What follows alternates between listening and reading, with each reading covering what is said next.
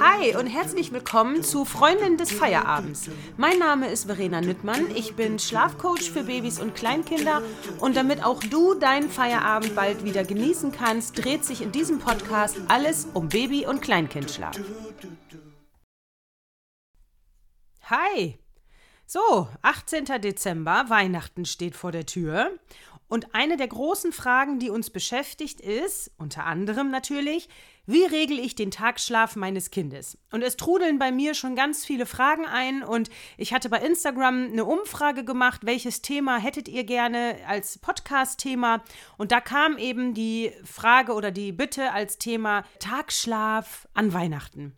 Ich will jetzt gar nicht das nur auf Weihnachten begrenzen, sondern einfach auf alle Feierlichkeiten, auf alle Ausnahmen, auf alle Termine, die man mal hat, die wichtig sind. Natürlich gibt es Kinder oder Eltern und Zuhörer, die würden sagen, äh, da muss ich doch nichts überlegen, das machen wir wie immer.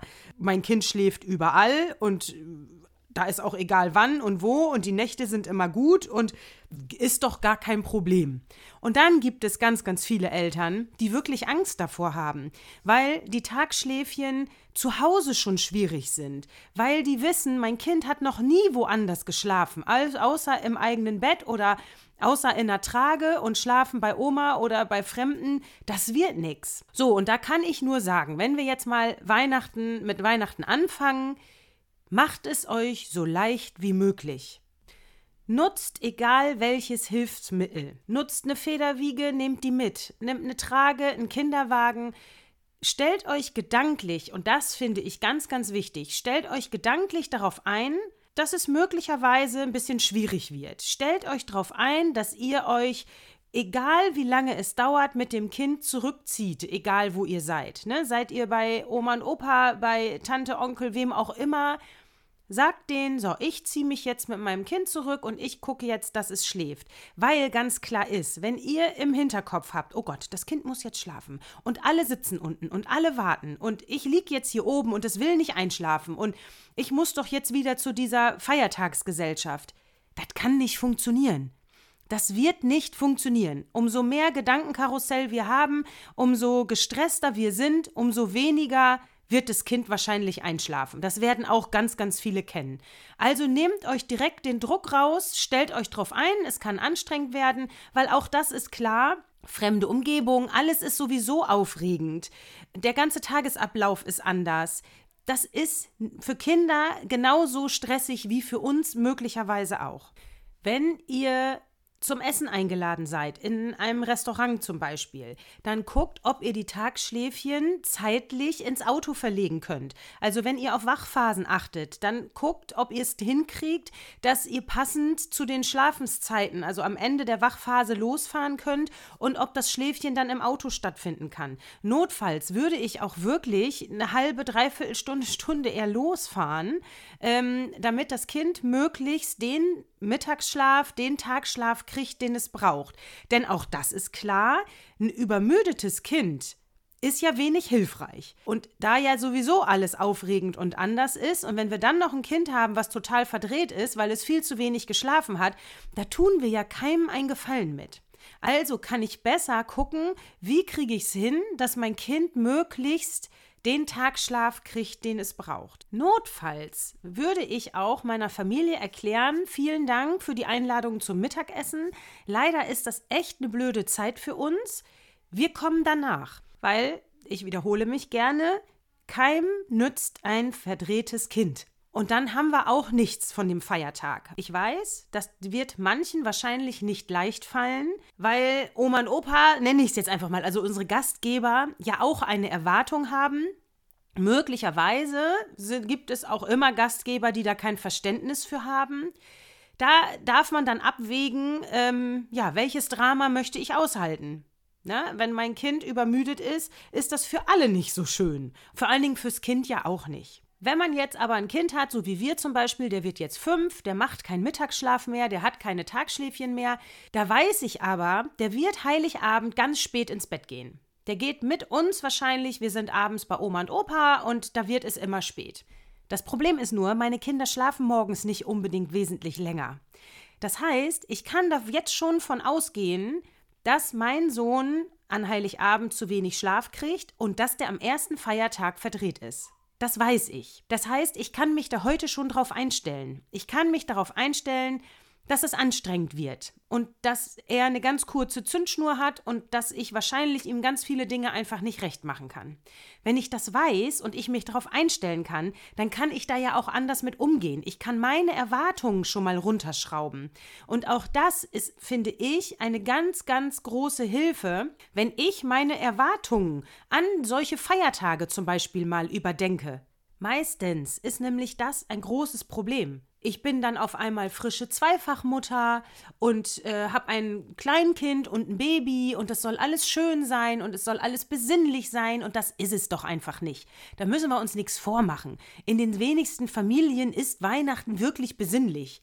Das Geschenke auspacken geht schnell, einer ist immer enttäuscht, das Essen ist nicht entspannt und da sind ja etliche Dinge an solchen Feiertagen, wo man einfach enttäuscht sein kann, wenn man seine eigenen Erwartungen zu hoch schraubt. Also, das nur mal eben so nebenbei. Ne? Welche Erwartung habe ich überhaupt an Weihnachten? Das darf jeder mal für sich überdenken und dann mal gucken, was kann mein Kind in dem Alter eigentlich schon leisten? Und dann dürfen wir auch nicht vergessen, dass das alles einfach wahnsinnig aufregend ist. Und nach einem aufregenden Tag fällt auch das Einschlafen schwer. Oder bei kleinen Kindern, wo es gerade darum geht, machen die überhaupt noch einen Mittagsschlaf oder nicht? Wenn die davon ausgehen, oh Gott, oh Gott, nachher kommt das Christkind oder der Weihnachtsmann, dann kann man vielleicht mittags auch nicht schlafen. Vielleicht kann man da gucken, dass man einen Mittelweg findet und sagt, okay, wir ruhen uns einfach nur aus. Also es gibt so viele Dinge, wo man für sich einfach den Druck rausnehmen kann. Und wenn an so einem Tag dann etwas mehr Fernseh geguckt wird, dann ist das so. Ne? Auch die Erwartung ans Abendessen. Wenn jetzt so das typische, wir sitzen mit Oma und Opa zusammen am Essen und da sitzt ein Zwei- oder Dreijähriger, wie viel Aufmerksamkeitsspanne hat denn dieses Kind? Wie viel Geduld hat denn das Kind? Kann man vielleicht besser erst die Bescherung machen und dann essen? Auch wenn man das Jahrzehnte anders gemacht hat, aber jetzt ist da ja nun mal ein Kleinkind dabei, dann darf man das auch dem Kind anpassen. Und Bitte bedenkt, eine Viertelstunde ist für ein Wahn, ist, ist für ein kleines Kind wahnsinnig viel. Das kann nicht bis zum Ende am Tisch sitzen. Und das kann auch nicht warten mit Geschenke auspacken oder mit Bespielen. Da darf man wirklich einmal den Druck rausnehmen. So, kleiner Exkurs, weil das ist mir auch immer ganz wichtig, weil ich selber weiß, ähm, ja, was unsere Erwartungen mit so Feierlichkeiten machen können. Das funktioniert oft nicht. Oder mit Urlaub oder ach, mit allem Möglichen, Geburtstagsfeiern, egal worum es geht, immer wenn ich eine Erwartung habe, dann sollte ich gucken, ob das überhaupt realisierbar ist. Ist das realistisch, wie ich das so erwarte? Und umso weniger ich erwarte, umso weniger kann ich auch enttäuscht werden.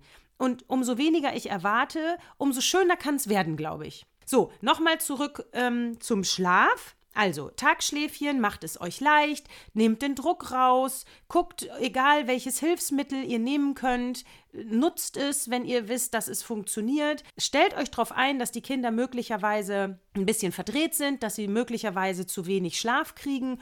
Und dann stellt euch darauf ein, wenn ein paar Tage der Rhythmus durcheinander ist und die Kinder ein paar Tage nicht den Schlaf gekriegt haben, den sie brauchen, dass es danach durchaus ein paar Tage dauert, bis das wieder eingespielt ist. Und dann machen wir danach wieder ordentlichen Rhythmus und dann sind wir nach ein paar Tagen ja auch wieder drin. Und dann sind wir wieder im Spiel und dann läuft alles wieder normal. Wenn ich das vorher weiß und wenn ich mich darauf einstelle, dann ist es halb so schlimm. Und dann kann es natürlich auch sein, dass ein paar Nächte ein bisschen döver sind als sonst.